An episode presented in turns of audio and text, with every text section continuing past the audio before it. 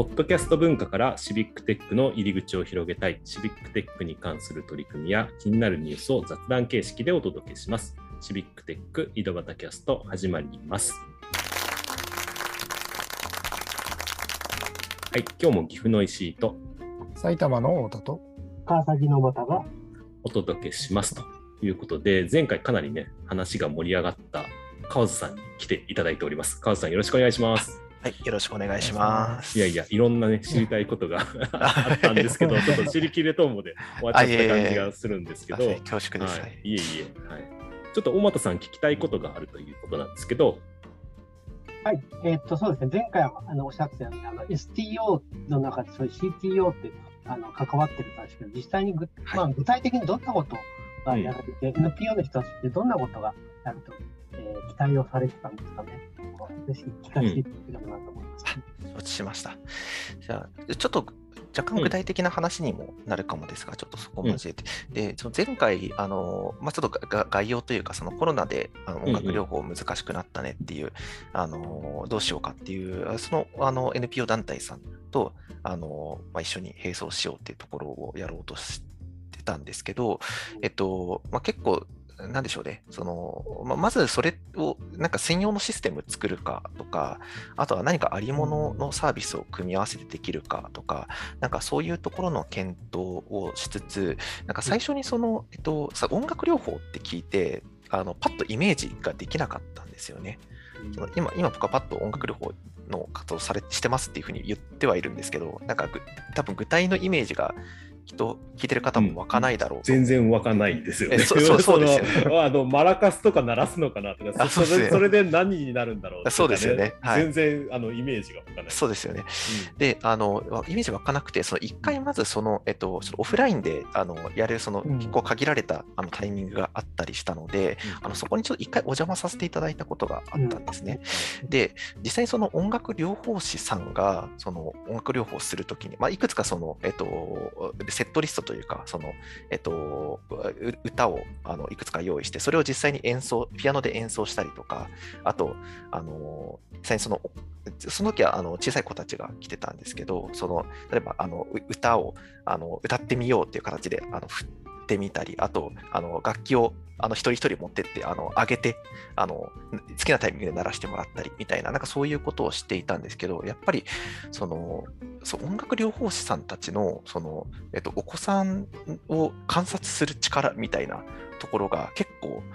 凄まじいっていうことがやっぱあの見て分かった部分がありましてその例えばその、えっと、演奏してる時のその、まあ、どこにあのお子さん興味持ってるかとかあのそういうところあのここのタイミングでなんか笑顔になった盛り上がったみたいなっていうあのその表情の機微みたいなのを一人一人見られてるんですよね。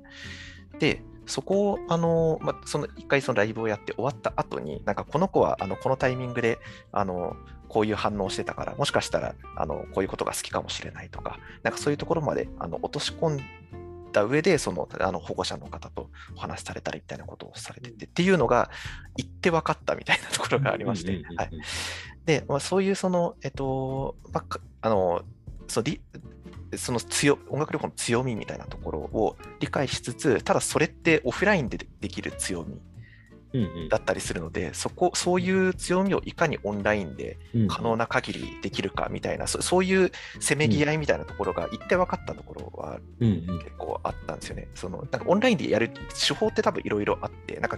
ームでもできて、まあ、結局そのタイミングをズームでしかできないかもみたいな形でズームにはしてたんですけど、うん。その結構何も考えないとそのあのなんか一方通行でそういうあの、うんうんうん。機微を見るコミュニケーション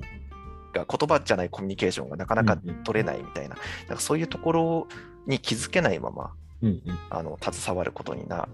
たりしてたと思うんですけどそういう場所に行くことでそういう課題感を一緒に共有してじゃああのまあ、いろいろ手法はあるけどなんかその中で一番良いのは何だろうみたいなのを一緒に考えることができたっていうのが一番。単純な技術的なアドバイス要はあの僕はエンジニアだから例えば Zoom の使い方知ってますその操作を教えますじゃなくてうんじゃあその,、えーその団体さんが抱えてる課題感だったりやりたいことだったりを理解した上で、えーどんなことがあの手段として選べるのかみたいなところのワーク枠組みも考えるみたいなのが STO の活動なんですかね。だと思います。本当にその課題に、うん、あのまあ、自分、ある意味、限りなく自分を溶かして向き合ってみたいなところが、まあ、あの結構、企業の CTO みたいな立ち位置も結構そういうあの立ち位置だったりすると思うので、それに近しい動きが、あのそその時はあのすることができてよかったなというところはあると思いますね。ありがとうございます。尾又さん、どうですか？分かりました？あはいあ、ありがとうございます。結構想像想像ができて、うん。ややっぱりそのあの結構なんか Zoom の使い方とか、あとなんか Excel の使い方みたいなのもけあのけそういうのもあのもちろんあって、むしろなんか、うん、あの結構なんかシステムを作りたいとかそういうのよりむしろそういうところが割と圧倒的に多い印象はありましたね。うんうん、なんか結構あのそのエンジニアだと当たり前に使えるようなツールとかあのもうなんかそもそもなんかあの LINE, LINE は使ってる方は多いですけど、うんうん、なんかあの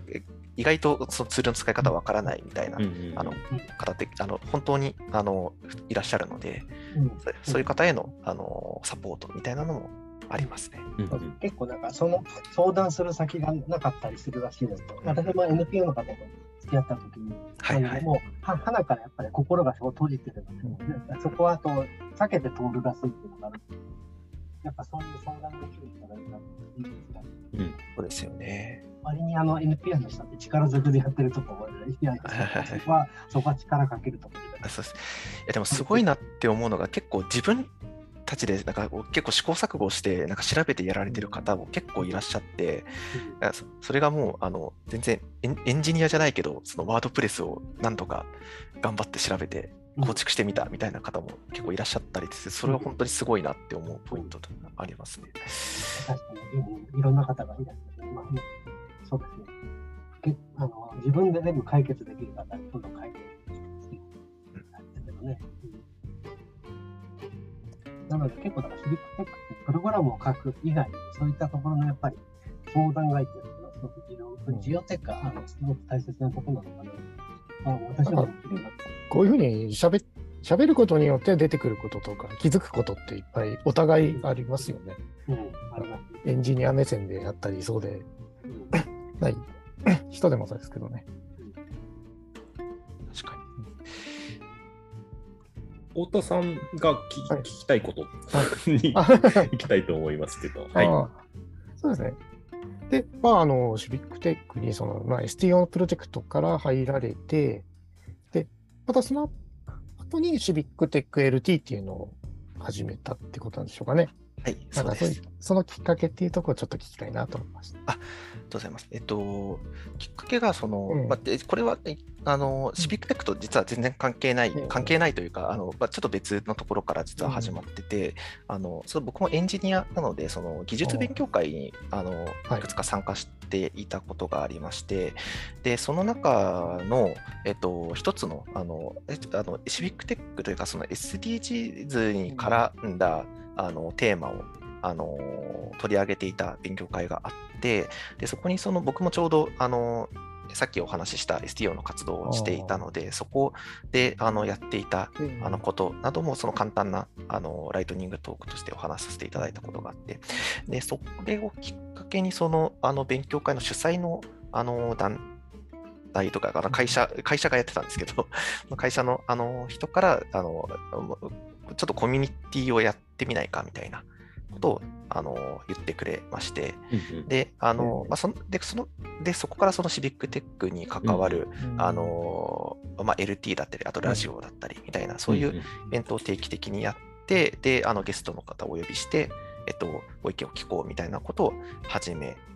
ました。で、あの、実際、あそのその会社が、そのシビックテック LT もあの今話した会社が主催しているとかそういうのではなくて、うん、あの、うんうん、そういうあの勉強会を主催する知見があるので、あのそういうあのサポートをいただきつつ、あの僕が、あなかなかそういうあの勉強会参加する側ではあったんですけど、その主催するっていうことを今までしたことがなくて、まあ、そうだったんですね。はい。でちょっとあの、まあ、一種のあの経験というか、なんかそういうところであのやってみようと思ったのが一つと、であと、えっと、結構そのあのシビックテックの活動をあのいくつかやってあの今話したようなことをしていたときに、うん、あの結構なんかいろんな人のモチベが気になったんですよね。えっと、なんでしょうね。あの僕もその、あの、さっき話したそのあの音楽療法のあの NPO の方と一緒に並走していたもので、うん、一応そのあの自分の中では結構その自分ごと化してやっていったあつもりではあるんですけどやっぱりその、えっと、僕がそこに所属しているわけではないのであの、うん、なんかどうしてもそこの一一線がやっぱりあって。なんか結構物理的にあったというか、なんかあのそういうのがあって、で、えっと、そこで、なんでしょうね、なんか、その、僕もなんか関わることでなんか力にはなっていた、ななるところがあの自分の経験になるっていうのがあの良かった部分なんですけど、うん、もっとなんでしょうね、その、なんかこの課題にコミッとしてるみたいな、なんかそうそういうモチベを持ってやられてる人がやっぱ多いのか、なんか他の人ってどういうモチベであのこういう活動されてるんだろうみたいなのが気になり始めていた時期だったりしたんですよね。であの結構なんかそういうあの課題ちょっと僕の中でも迷ってたのが、そういう課題ベースのモチベ、えー、じゃなきゃいけないのか、それから結構ある程度その自分のため、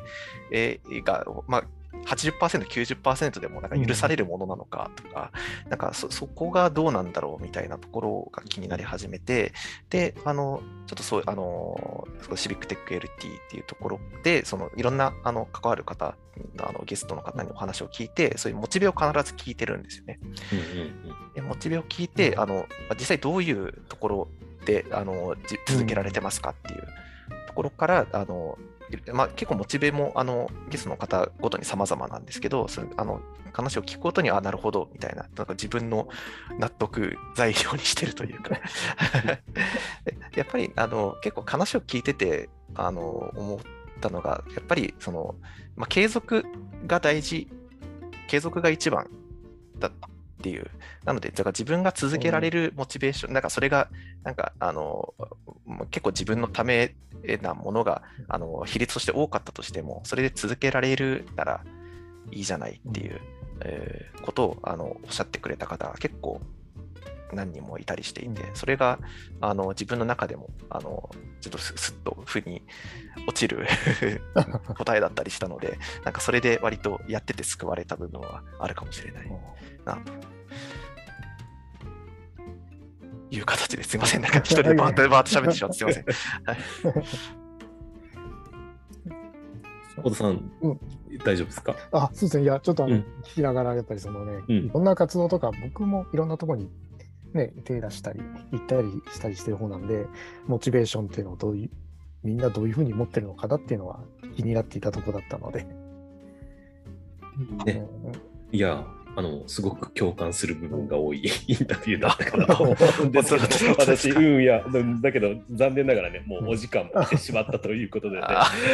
の、はい、シビックテック LT っていうのもね、やられてますんでね、ぜひぜひ皆さん、あの、これ聞いていただいて、YouTube でずっとアーカイブ残ってるんですよね。あ、はい、そうなんです。えっと、うん、今もそのシビックテック LT で YouTube で検索していただけると出てくると思うので、うん、過去の配信などもアーカイブされてますので、はい、ぜひぜひ。ぜひぜひ、皆さんもね、聞いていただければと思います。はい。じゃあ今日はこの辺で終わりたいと思います。ありがとうございました。ありがとうございました。ありがとうございました。